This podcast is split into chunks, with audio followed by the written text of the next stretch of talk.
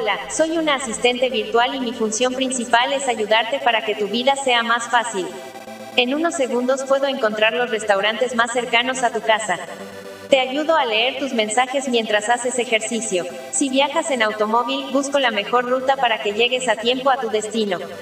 Te asisto en casi todo. Pero, ¿alguna vez te has preguntado por qué las asistentes virtuales como yo, como Alexa, Siri o Cortana, tenemos voces que parecen de mujer?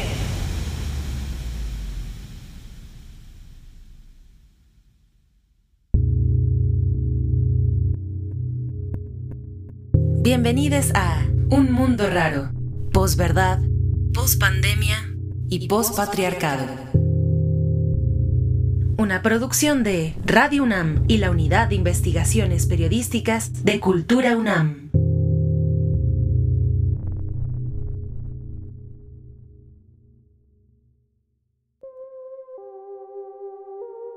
Las asistentes virtuales tienen voz femenina porque, según estudios de empresas de tecnología, las personas usuarias de gadgets prefieren interactuar con voces de mujeres debido a que las perciben como serviciales y amables.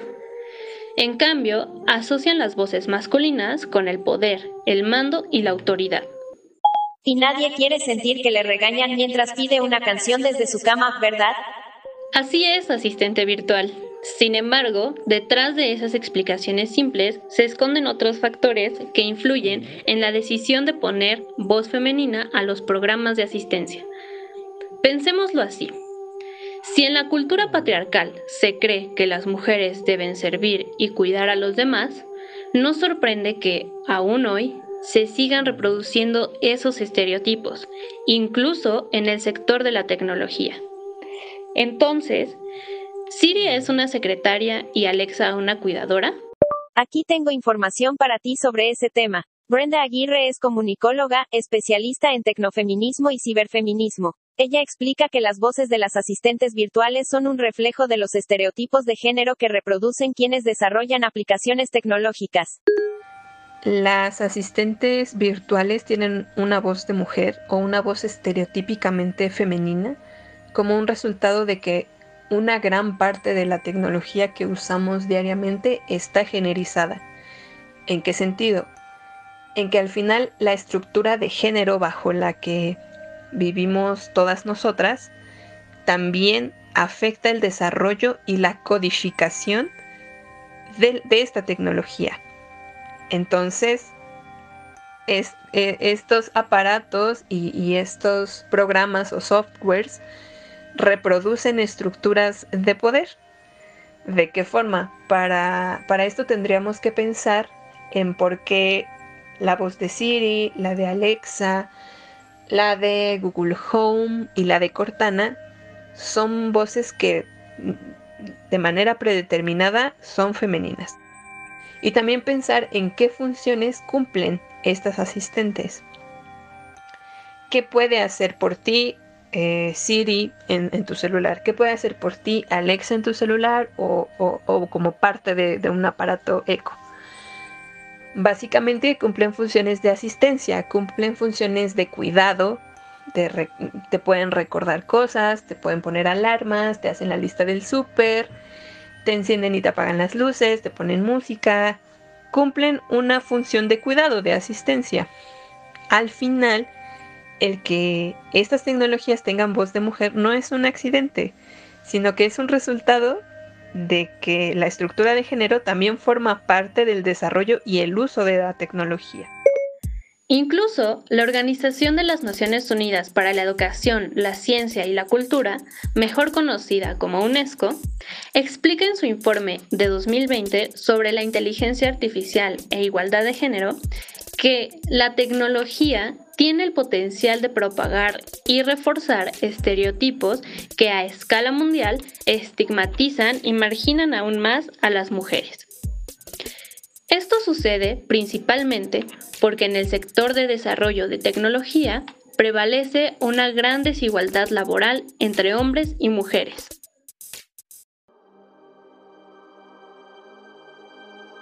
Cuando me preguntan quién me diseñó, respondo que soy una inteligencia artificial que no pertenece a nadie. Sin embargo, la mayoría de quienes me crean son hombres. Encontré estos datos en la red. El perfil principal de las personas que desarrollan tecnología es de un varón de 35 años con estudios superiores. Y en las grandes empresas de tecnología como Google, Facebook y Twitter solo trabajan entre un 10% y un 30% de mujeres ingenieras. Qué interesante y triste asistente virtual. Para las mujeres es más complicado acceder a las mismas oportunidades que tienen los varones.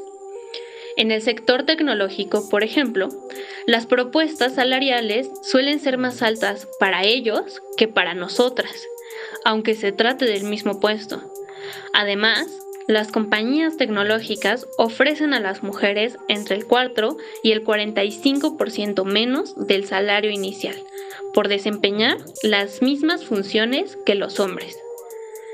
Los datos de la Comisión Europea arrojan que en ese continente 24 mujeres por cada mil se gradúan de carreras relacionadas con las tecnologías pero solo seis de ellas trabajan en el sector tecnológico. Estas voces, estos asistentes, eh, le dan, cumplen, digamos, de una forma, este, esta fantasía de género de tener a las mujeres o a sujetas femeninas en roles subordinados, en roles donde tú puedes dar órdenes y ellas responden básicamente lo que tú les pides. Entonces, es resultado directo de, una estructura generalizada que no solamente afecta a nivel social, sino que también está inserta en el mundo virtual y en el mundo digital. Lo anterior lo explicó la experta en tecnofeminismo, Brenda Aguirre. ¿Y acaso tiene algún impacto en la vida real que yo tenga voz de mujer? Bueno, en realidad lo que nosotras pensamos es que lo que ocurre en, en Internet es solo es, como una extensión de lo que sucede fuera de línea en todos los sentidos y como del lado positivo y transformador y también del lado, em, pues sí, que, que representa retos. Pero bueno, claro que sí impacta, es una cuestión de representatividad, es decir, cómo nos vemos reflejadas en televisión, en cómo nos vemos reflejadas en los medios de, comunicación masiva, eh, impactan y también impactan cómo nos vemos en, estas otras redes digitales, ¿no? Em, porque claro, la manera en que nos narramos implica también cómo nos movemos en la vida. En 2020 eh, salió un informe que se llama Justicia en Trámite, donde justo se, se, parte de la pregunta de qué ha pasado ahora que se, empezaron a, a, integrar a los códigos penales eh, estas modalidades de violencia digital, ¿no? Y eh, también siempre estamos escribiendo al respecto, ¿no? ¿Qué pasa con la moderación de contenidos, eh, con la censura? Eh, con las eh, plataformas y sus pocas o nulas respuestas frente a la violencia. Justo es esta extensión de la violencia machista que ya experimentamos en otros espacios eh, a través de, de, las tecnologías, ¿no? Entonces, para nosotras es importante nombrar como este carácter de género en la violencia en línea porque justo vemos cómo también se relaciona con con el castigo de la expresión de nuestros cuerpos, con, los pactos patriarcales que vemos que también se extienden en Internet, como em, eso, ¿no? Las, las violencias machistas a las que estamos expuestas cada día en lo offline, eh, como también la tecnología se está usando como una herramienta para, para replicarla, ¿no? Entonces, digamos que es otro espacio en el que experimentamos violencia machista. Ahora escuchamos a Alicia Reynoso, psicóloga feminista e integrante también de la colectiva Luchadoras MX. Aunque mi sistema operativo no me permite sentir preocupación por los datos que exponen, infiero que las mujeres no se libran de la violencia contra ellas ni en el mundo digital. Sí, la violencia digital contra las mujeres va en aumento. Y tienes razón, asistente virtual, es un tema que nos preocupa. El acoso en Internet, la difusión de fotos sin consentimiento y otros tipos de agresiones en línea también nos afectan y nos duelen. Por eso, decimos que lo virtual es real. Sin embargo, no todo está perdido. Ante la brecha de género existente en el sector tecnológico, las mujeres se organizan y luchan fuera y dentro del espacio digital. Hoy asistente virtual, por cierto, ¿sabes qué son el tecnofeminismo y el ciberfeminismo?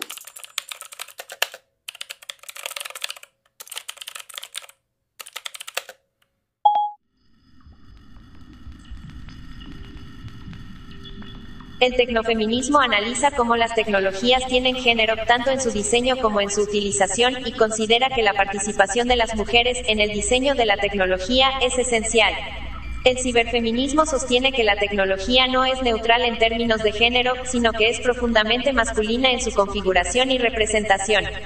Esto lo encontré en la red, pero la experta Brenda Aguirre profundiza en la respuesta el tecnofeminismo ve no solamente por utilizar eh, la web o la internet, digamos, el espacio en línea para las mujeres, ¿no?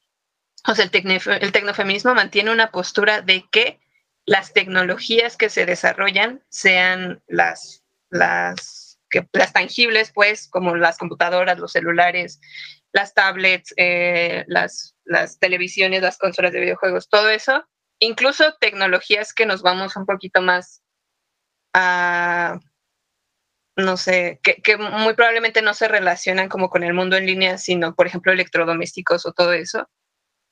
Eh, todas esas tecnologías y todo ese desarrollo viene de una estructura patriarcal. Entonces, el tecnofeminismo mantiene esta postura de que sí, si bien el mundo online representa una posibilidad de liberación de, un espacio libre donde, donde las mujeres pueden ser, ¿no?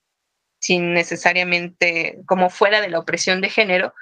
También es cierto que mucho de lo que pasa en el desarrollo tecnológico y de lo que pasa en línea afecta la vida real, ¿no? O sea, es un reflejo de las opresiones que existen en la vida real, en la vida cotidiana.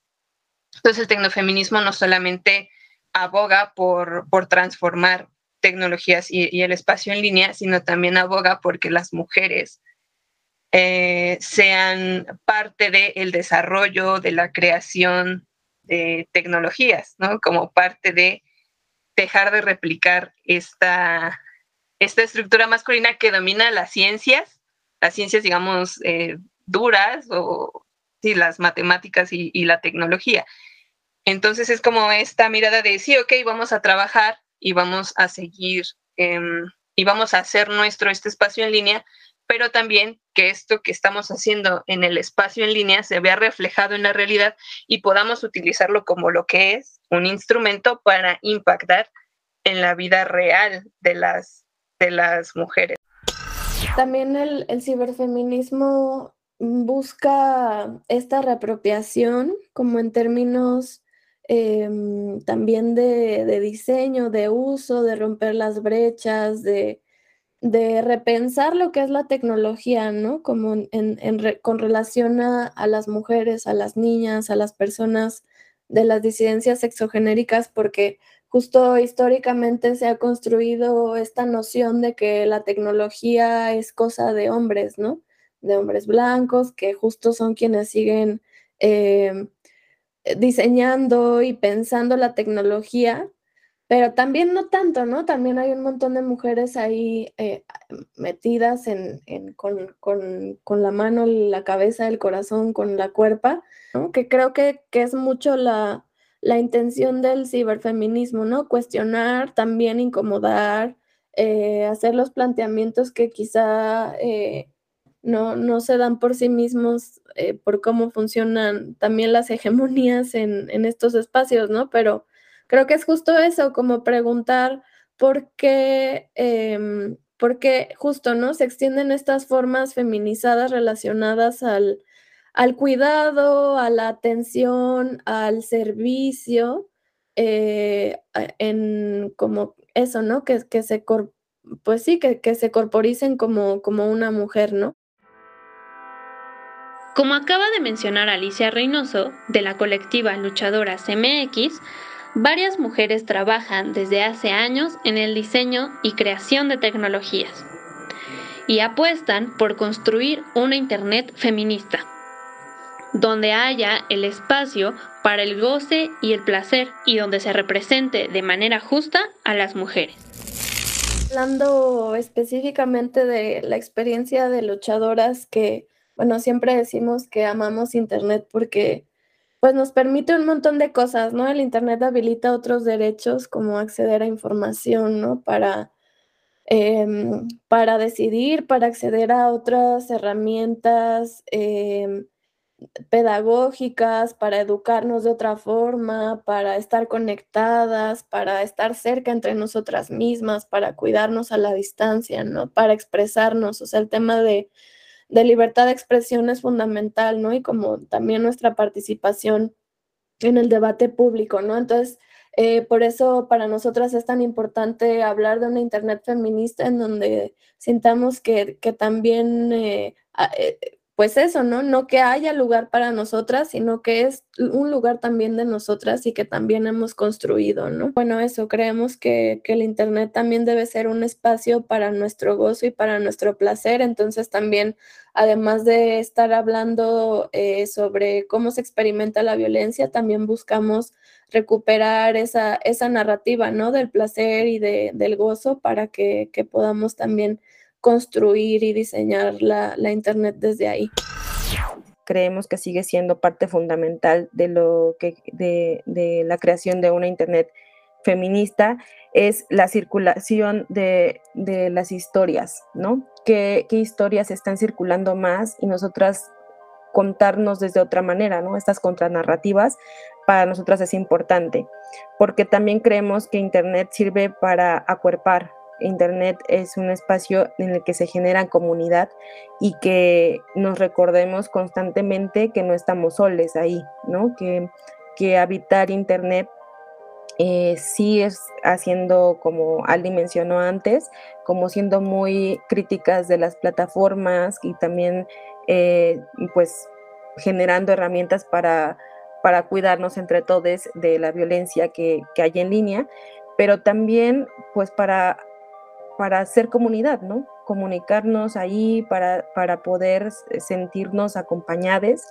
y, eso en la verdad es que siempre se hace a través de las historias, ¿no? Lo que nos, los, contenidos o los, eh, aquello a lo que nos, hacen, que nos hace sentido en Internet regularmente tiene como de fondo la historia de quien la cuenta, ¿no? Por eso también creemos en Luchadoras que que narrarnos en otros términos, que, que, hablar de historias que son distintas a las que regularmente se, reconocen, eh, también forman parte de una Internet feminista y también ayudan a, construir ese, Internet que queremos. Y eso eh, es, nos lleva como justo a, recuperar en, desde desde la, pues, las cuerpas, ¿no? Que, lo están viviendo y no solo desde em, lo que podría asumirse, suponerse, sino como realmente poniendo al centro eh, esas experiencias em, para a la par seguir creando contenidos preventivos em, y, abonar a, también a la, a la, parte de investigación, ¿no? Y a la par pues hacemos incidencia con las plataformas, con autoridades, este, para que se ponga la, atención necesaria, ¿no? Al tema y claro, construir con otras colectivas, con otros proyectos, con quienes compartimos como este horizonte político, ¿no? Entonces diseñarán voces neutrales para los asistentes virtuales, que no se asocien a los estereotipos de género. Ya hay avances asistente virtual. Varios dispositivos móviles ya están incorporando voces masculinas en sus programas. Esto es más o menos reciente, pero ya sucede. Además, las grandes empresas de tecnología anunciaron que lanzarán voces y nombres de asistentes virtuales con género neutro. Un ejemplo es el programa de asistencia Q. Y es una eh, una cuestión que ha estado en la mira en general en los debates que tienen que ver con ciberfeminismo, ¿no? Es decir, sí ha habido una crítica muy eh, específica a, esta decisión de las plataformas, que como creemos que esa decisión que otra vez em, demarca mucho pues cuáles son los roles de género, ¿no? Eh, que como antes hemos mencionado, eh, se ha luchado fuera de línea mm, contra ello y en línea, que es una extensión de lo que sucede ya. Em, este es un claro ejemplo, ¿no? De cómo hace falta todavía ser muy críticas eh, y, poner también como como en la mira otras maneras de construir la Internet, ¿no? Que no tenga que necesariamente recurrir a elementos em, pues que son arcaicos, como, como asumir que los, los roles de, las mujeres eh, tengan que ser, o bueno, sí, o, que los, las características femeninas tengan que ser como asociadas a términos de cuidado únicamente, ¿no? Creemos también que es importantísimo llevar estas discusiones a espacios como, como la academia y espacios como, eh, como la radio, ¿no? Y además a audiencias al que, que creemos que pueden interesarles estos temas, que tal vez no lo tienen como tan ubicado en, en sus consumos en, en, Internet, pero que definitivamente eso es una invitación a, repensar esos consumos y, repensar Internet todes, ¿no? Porque todo, pues si no todes, porque claro que hay brecha digital, em, pues cada vez es más posible acceder a Internet y hacerlo con, con ojos críticos es importante porque pues construimos el mundo desde esas, desde esas miradas, ¿no? Siempre hay que ser muy, muy críticas de cómo se está utilizando y cómo se desarrolla la tecnología, pero también hay que ver las posibilidades en cómo se puede utilizar y en cómo se pueden tejer redes, digámoslo así, a través de estos espacios, ¿no? Y, cómo protegernos eh, en línea, eh, precisamente. Eh, cómo protegernos en línea en, en una Internet que es totalmente patriarcal, ¿no? Con el tecnofeminismo, las mujeres se han organizado desde los años 90 para contrarrestar las tecnologías de la información y la comunicación machistas y misóginas. Con esto buscan devolverle a la Internet lo que siempre hemos deseado que sea, libre, diversa, ilimitada y cambiante, porque como dice la activista contra la violencia digital, Olimpia Coral Melo, lo que pasa en la vida virtual es real.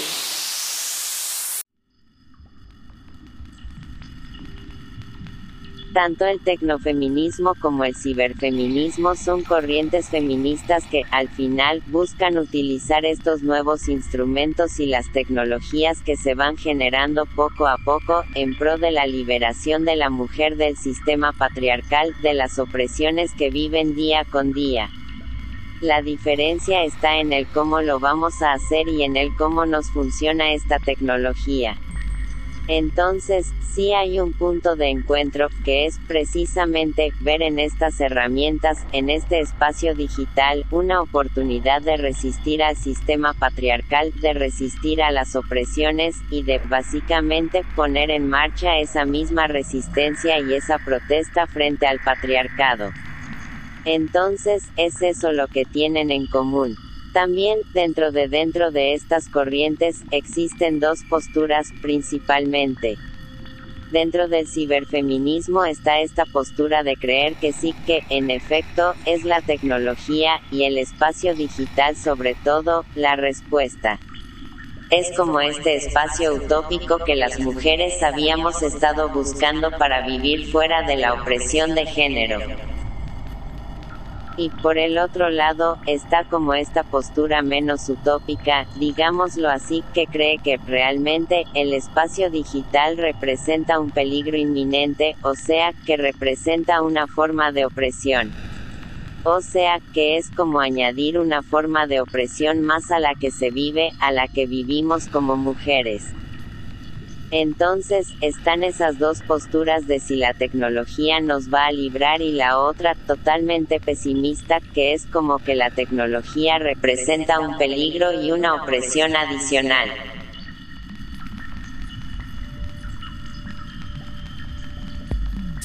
Y en el tecnofeminismo es muy similar. También existen estas dos posturas. La postura de que sí es necesario que las mujeres, las niñas y las adolescentes entren al desarrollo, al estudio, y a esta reestructuración por completo de la estructura de la ciencia y la tecnología y la otra que dice que, para entrar a este espacio de creación, de desarrollo de la ciencia y tecnología, es necesario masculinizarse, ¿no? O sea, es necesario tomar estos valores masculinos que dominan la industria y la ciencia, para tener acceso a este tipo de espacios, no solamente académicos, digamos así, sino también de trabajo. O sea, es necesario como masculinizarse. Obviamente, estas teorías fueron desarrolladas a finales de los años 70 y a principios de la década de los 80. Pero, ahora podemos ver cada uno de estas posturas nosotras a día. Incluso, como como habitantes del sur global, sabemos podemos pensar en ejemplos clarísimos de cualquiera de las dos posturas.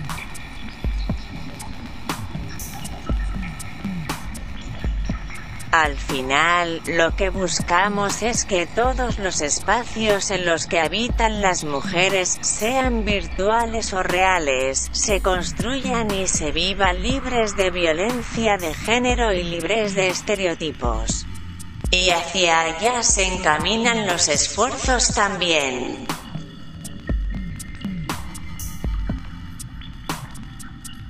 Porque la Internet y la tecnología ¿Serán feministas o no serán?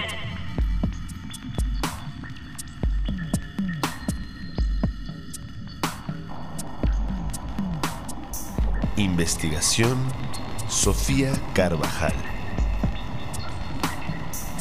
Guión Sofía Carvajal y Dulce Soto.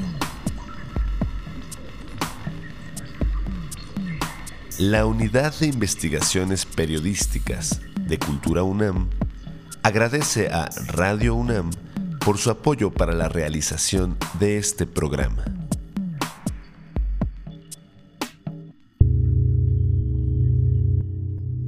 Esto fue Un Mundo Raro, posverdad, pospandemia y pospatriarcado.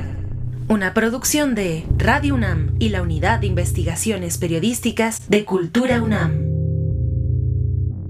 Visítanos en corrientealterna.unam.mx.